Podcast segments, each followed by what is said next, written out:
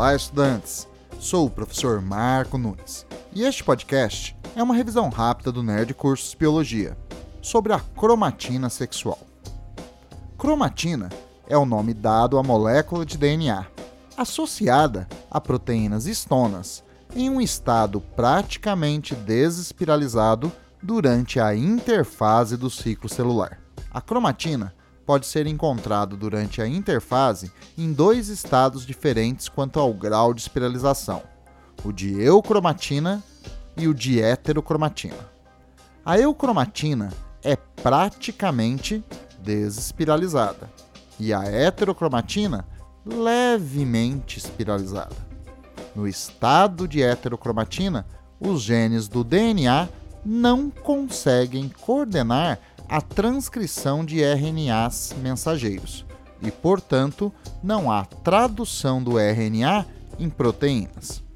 Por isto, no estado de heterocromatina, os genes do DNA são considerados desligados, pois não se expressam. Nos mamíferos do sexo feminino, há dois cromossomos sexuais homólogos nas células somáticas. São os cromossomos sexuais XX. Durante a interfase, um deles está no estado de eucromatina e o outro no estado de heterocromatina, portanto, levemente espiralizado e inativo.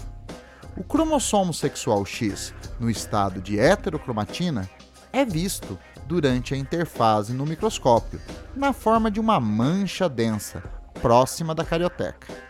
Nas células somáticas masculinas, há um par de cromossomos sexuais XY. Nestas células, durante a interfase, o cromossomo X está sempre no estado de eucromatina, portanto, não espiralizado e ativo.